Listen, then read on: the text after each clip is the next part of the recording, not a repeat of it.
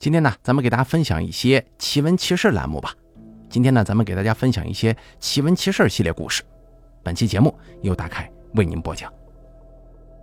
第一个故事的作者名叫星空的陪伴，他是这么说的：我爸爸临终的时候，我奶奶的举动非常奇怪。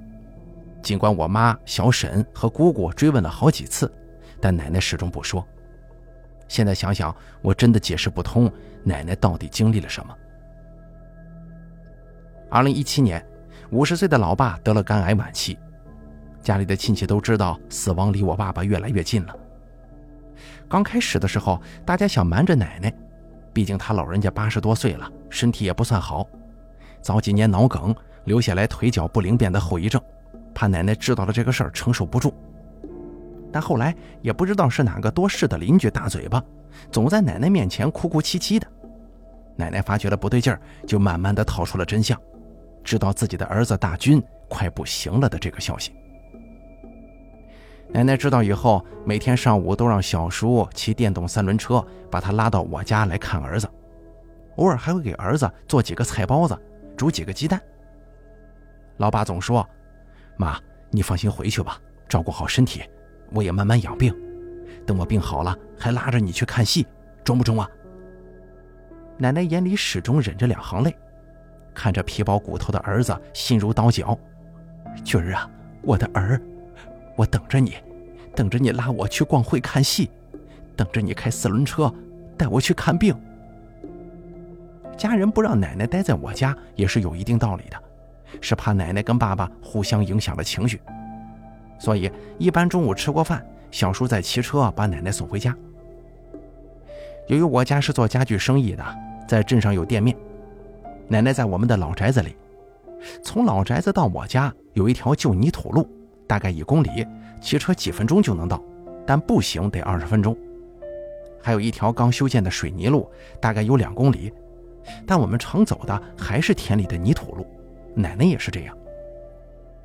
爸爸癌细胞扩散后的一天，身体疼得要命，被子的一角都让他咬得粉碎了，就连床头的墙壁也用指甲抓得斑驳不平。但奶奶来了，他就忍着，始终沉静。妈妈看着爸爸疼得满头大汗，就示意小叔赶紧把奶奶送回去。那天，当小叔刚把奶奶送走的时候，天就下起了瓢泼大雨，电闪雷鸣，那响雷打的呀，让人心慌。此刻的爸爸不停地吐血，时而清醒，时而昏迷。小叔跟小婶叫来了医生，打了一针杜冷丁，爸爸这才稍微平静了一会儿的。大概到了下午五点钟的时候，大雨一直没停，院子里的积水不停地往屋子里面倒灌，我不停地扫啊扫的，却无济于事。二爷爷、二奶奶说：“孩子，别扫了，该来的会来，该走的也会走啊。”然后爸爸又吐了一口血，低声呻吟道：“恐怕我不行了，我该走了。”但是爸爸一直没咽气儿，吊着最后一口呢。直到八十多岁的老娘进门大声喊：“孩儿啊，我来了，我来送你走，你别害怕。”这个时候，只见奶奶一只手拿着一个破伞，另一只手拄着拐杖，双脚没穿鞋子，裤子卷得高高的。按理来说，下着大雨。而且这会儿雨水已经到了小腿肚子这边了，雷声鸣鸣。别说老年人，就是年轻人也不可能在大暴雨中走一公里的路。而且不知道这一公里的破路都是泥水，奶奶要走多久？更不知道奶奶是怎么知道了爸爸快不行了的消息呢？更让人奇怪的是，奶奶拿着的拐杖沾满了黄泥巴，但腿脚却是干干净净的。头发虽然凌乱，但是没有任何淋湿。所以，小叔、小婶非常惊讶地说：“妈，你怎么来的？你不是在床上躺着吗？咋来的呀？”奶奶没说话，轻轻拍着爸爸的头。爸爸在奶奶的柔声细语当中，就这样离开了人世。当爸爸断气之后，奶奶痛彻心扉的大哭，所有的痛，所有的忍，都在这一刻崩溃了。直到爸爸入殡后，几个姑姑也都在。说起了爸爸的事儿，妈妈跟小沈就问奶奶：“妈，那天你是怎么知道大军不行了的？”奶奶慢慢的说：“我前一天晚上就已经知道了，有两个人拉着沉重的铁锁链子绑着我的儿子，我儿子大叫一声“妈”，我知道我儿子快回去了。几个姑姑听着哭着，妈妈又问：“妈，你这腿本身就不好，走不了几里路，那天你是咋去俺那边的？那天还下着这么大雨，地里的水都漫到小腿肚了，你怎么趟过去的？”奶奶又说：“那天我觉得走了很久的路，坑坑洼洼的，但也不知哪来的劲儿，就想着赶快见到我儿子大军。一路上我听到很多歌声，很多小鸟叫，好像要带我去一个地方，俺儿就在那等着见我呢。见完我，他就要去天堂开会了，所以我急着走着，也没感觉下什么大雨，就是感觉凉凉的。”姑姑再问：“那天你到底怎么过去的？”一个年轻人都不可能做到，你一个病殃殃的老人怎么可能穿过大暴雨呢？你撑个破伞也不穿鞋，头发也没淋多湿，脚上也没泥，你到底怎么做到的？后来奶奶就沉默了，不再说话。再问她就说一句话：一切都是天意安排。妈妈、小婶还有几个姑姑听的是目瞪口呆呀。奶奶在爸爸去世时的行为，当真解释不通。这也许就是母爱的力量吧，母爱的力量能穿越许多的不可能，成为了不可思议。再给大家讲下一个故事，作者基文。两千年的迁徙之年，我怀了我们家的孩子，为了更好的休养，我们从城中搬到了四环外，老公分的一处平房内。当时这个地方很是荒凉，一个大院齐刷刷的好几十排房子。但院内却杂草丛生，没住几户人家。我们精心的装修了一番之后，还添置了一些家具，就住了进去。因为我喜欢阳光，就把床放到了窗子边上。窗外有一棵柿子树，柿子树旁边有一棵很粗的香椿树。不过香椿树是从别人家的后墙伸过来的。那个时候正值夏天，看着装修一新的房屋，我心里很高兴。每天老公早上去上班，晚上再回来，空旷的家中就只有我一个人。但是我喜欢清静，每天看看书，看看电视节目，一天过得很快。有一天中午我睡午觉的时候，做了个梦，吓得我好几天中午不敢睡觉啊。那天中午吃过饭，我感觉十分困乏，不知不觉间睡着了。可是我梦见有一个骷髅一般的人压在了我的身上。我努力挣扎着，一下子就醒了。醒了以后，吓得我再也不敢睡了。想着梦里的那一幕，看着窗外暖暖的太阳，望着空空的房间，我还是有些害怕。等到晚上老公回来，我没告诉他这个事儿。可是晚上那一觉啊，却睡得很香很踏实，没做奇怪的梦。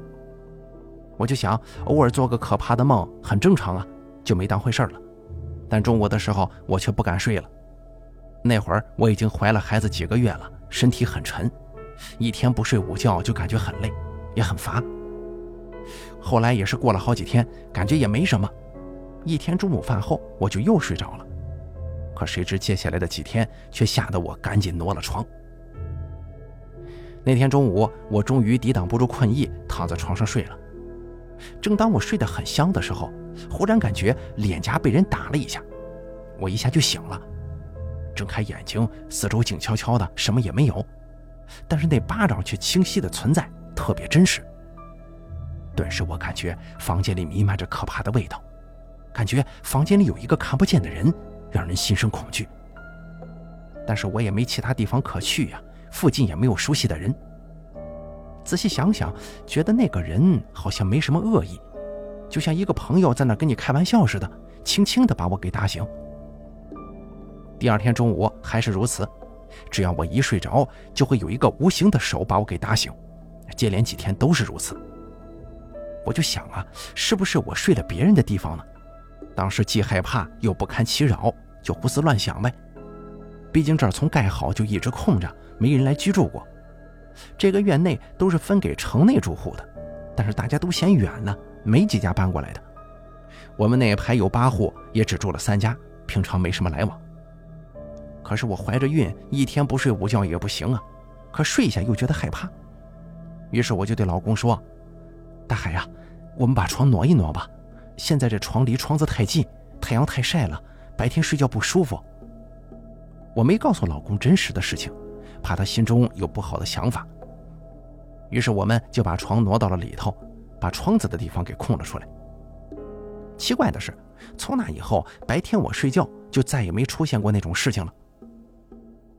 这件事儿虽然过去了好多年，我也早就搬离了那个大院，但是刚搬过去的那段经历却没有在我的记忆当中消失，至今想起来还是无法解释的。再给大家讲下一个故事啊，作者叫西西，他是这么说的：大概是二零一七年七月底左右吧。那会儿年轻，每天晚上跟狐朋狗友嗨到半夜才回家。后来我母亲身体不太好，被吵醒之后就睡不着，所以一般太晚的话，我就在朋友家借宿。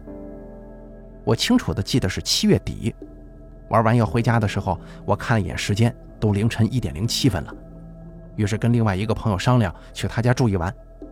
结果很不凑巧，他钥匙没带，刚想说要不去酒店住一晚吧。他又从兜里掏出来另一个钥匙，说是他姑姑家的，他姑姑家没人，我们可以去。于是大家就去了他姑姑家的复式楼。到了那栋楼以后啊，给我一种非常不好的感觉。先是楼道，感觉像地下室那种沉闷压迫感，各种粗壮的管子就在头顶杵着，也不知道开发商咋想的。楼道很长，灯光很黄很暗，总觉得心里头毛毛的。走了一分钟不到，他打开了门，按了半天说他忘了房子没电，反正也就凑合着睡几个小时，大家就说没事没电就没电吧。大家打开手电筒，洗洗手，准备睡。睡之前聊了几句。我爸那个时候在工地做监理，我大概了解一些房子结构，就随口说了一句：“哟，这房子正中间有断梁，会对居住的人不好啊。”朋友听了之后愣了一下。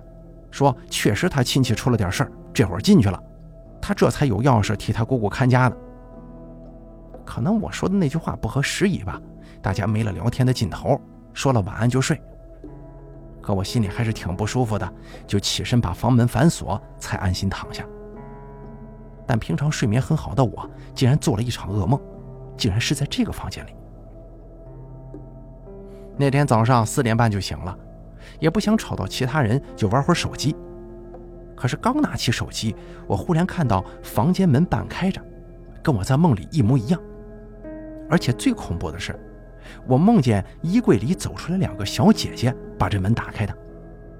再转头一看，衣柜竟然也开了半边门，跟梦里还是一模一样。这下子我就吓坏了呀，默默地用被子蒙住头，闭上眼睛。紧接着，其他人也一个个醒了。我发誓，我真的没叫他们，他们是弹坐起来的。然后他们竟然都说做了个梦，梦到俩小姐姐，还有门开了，俩小姐姐白衣长裙，脚上戴了红绳铃铛。然后大家就很惊恐啊，我也坐起来跟他们说了这个事儿，我也梦见了。后来大家一核对，发现竟然做了同一个梦。那个大侄儿朋友最后一个醒的，起来第一句就是：“哎，那长头发小姐姐呢？”刚刚还在旁边躺着呀，大家一瞬间头皮发麻，因为我们也梦到了，并且就是梦见躺到了他旁边。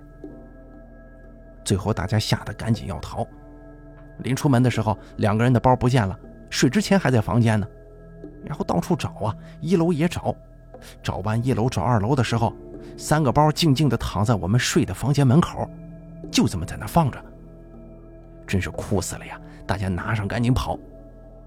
跑到楼下，感觉到阳光，才镇定了一点。最后还心大的一起吃了顿早餐，又说了说这个事儿。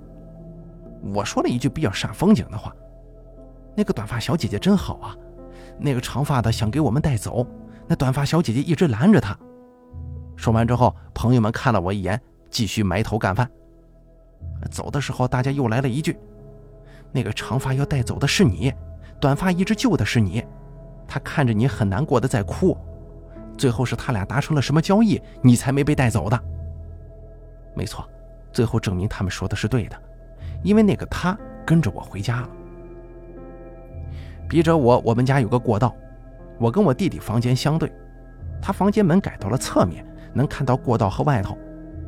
我回去之后，他出来了好几次，一直看过道那个地方，我就问他你瞅什么呢？他说有个长头发的女的在过道里，我出去看了，怎么没人呢？我心一惊，就跟他说：“你是不是玩电脑把眼睛给玩坏了？”最后我也没管。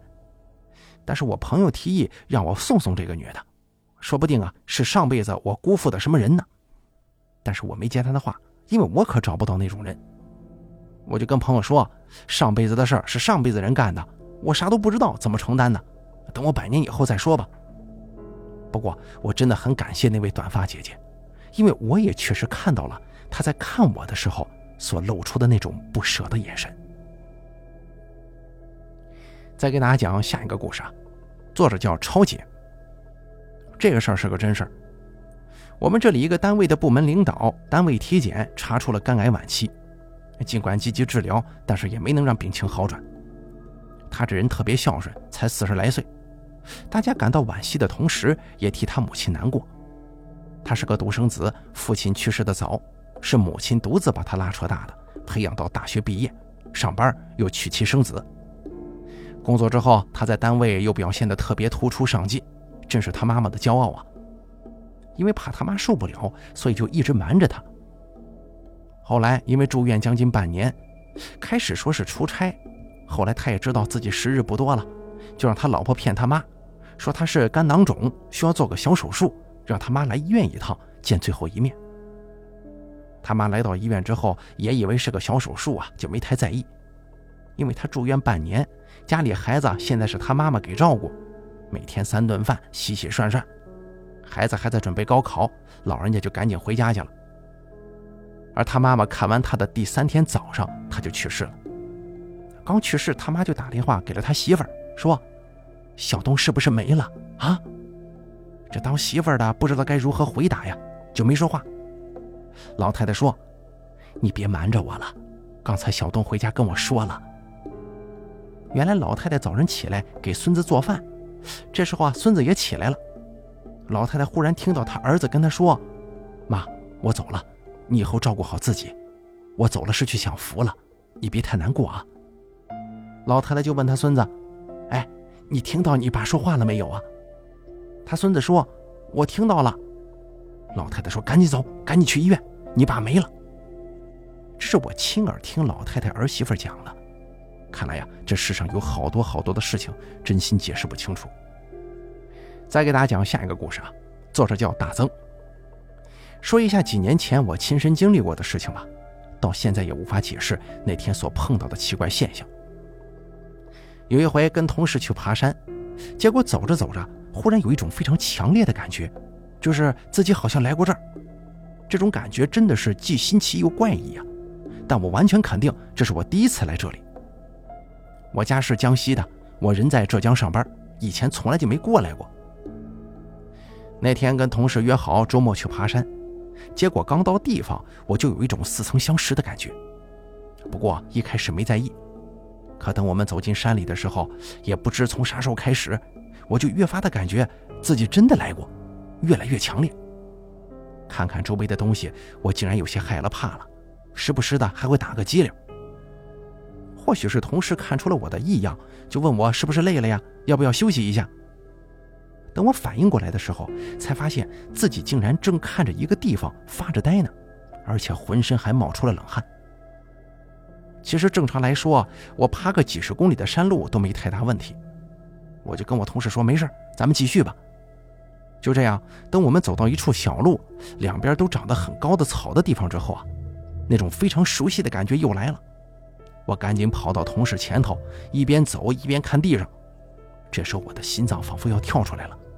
因为在我的潜意识认为，这路上会有一个很难发现的坑，要是不小心踩到的话，很可能会发生意外。果真如我所料啊，就在前面不远的路边有块虚空的土，我把它踩掉之后，发现竟然是个直径四十公分、深度差不多半米的坑。同事们惊呆了，觉得有些不可思议，都以为我是以前来过，不然的话怎么会知道路上有坑啊？我没有回答同事的调侃，因为我现在心中感觉到有些不安了。可现在已经走了一半了，再绕一下，我们就从另一条路准备下山了，也就只好继续。后来我们走了一段路之后，同事又发现我盯着一个地方发呆。我也不知道怎么回事，忽然按我印象当中的记忆跟他说：“这以前好像有条路吧？”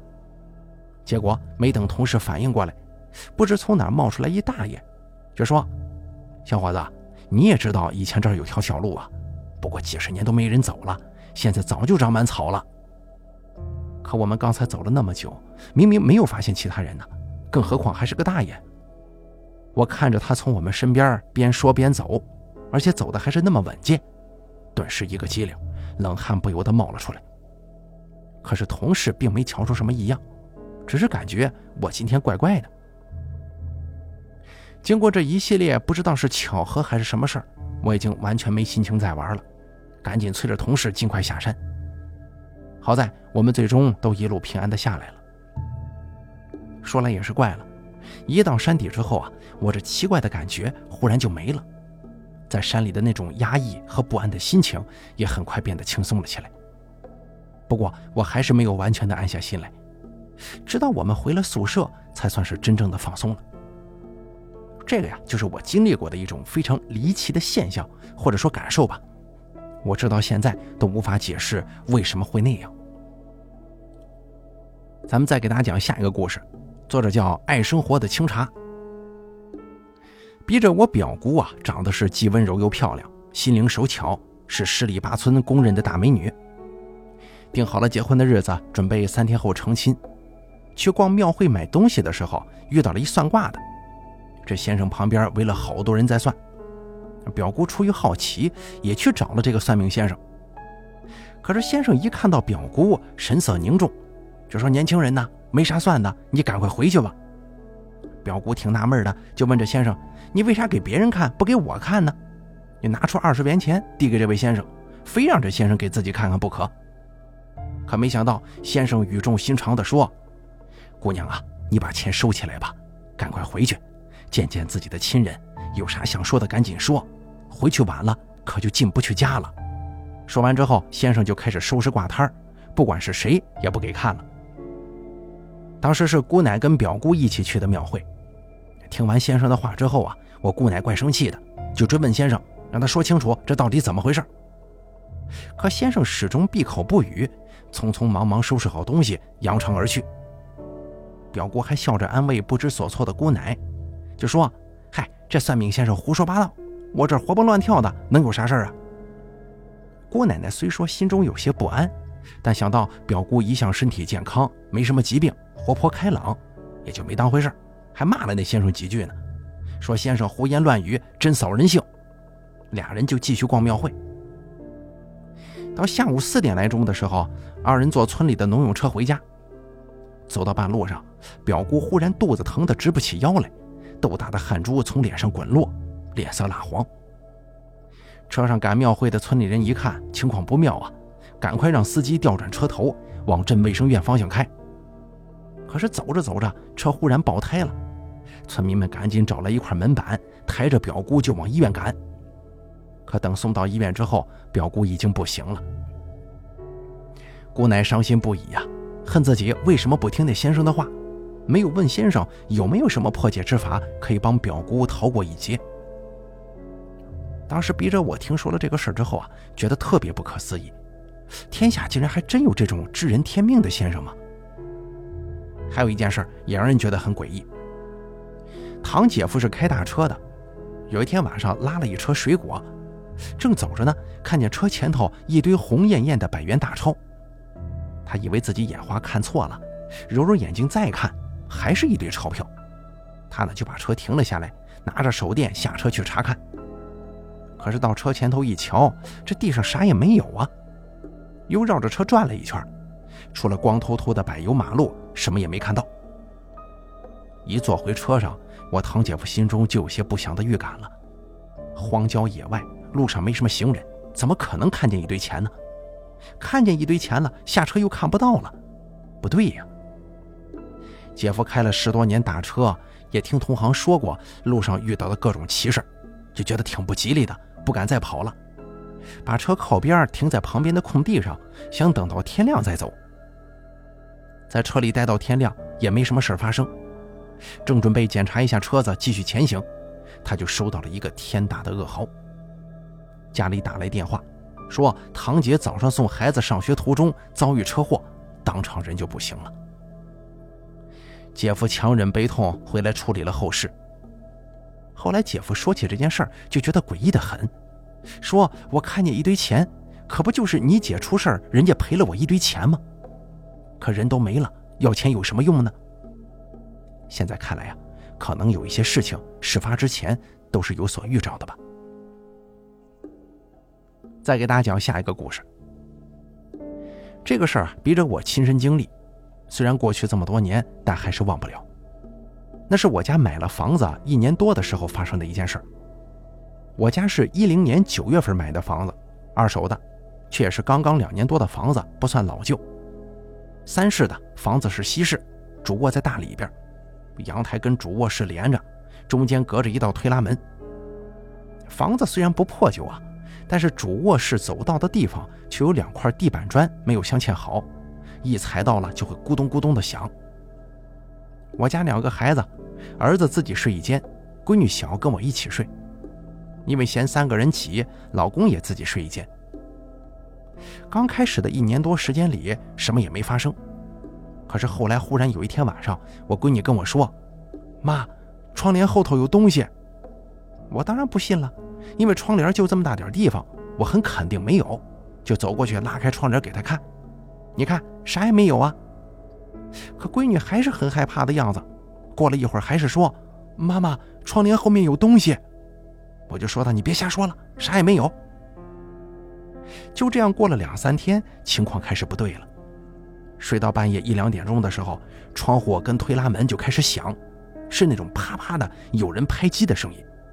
屋里的地板砖也会发出咕咚咕咚的响声，就像是有什么东西在上头走过。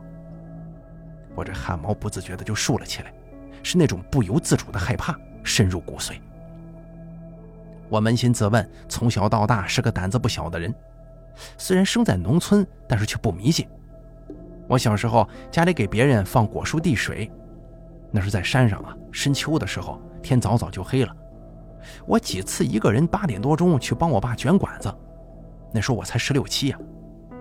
也曾在正月的时候晚上自己一个人去别的村看扭秧歌，因为吃饭晚了，邻居没等我，我自己去的。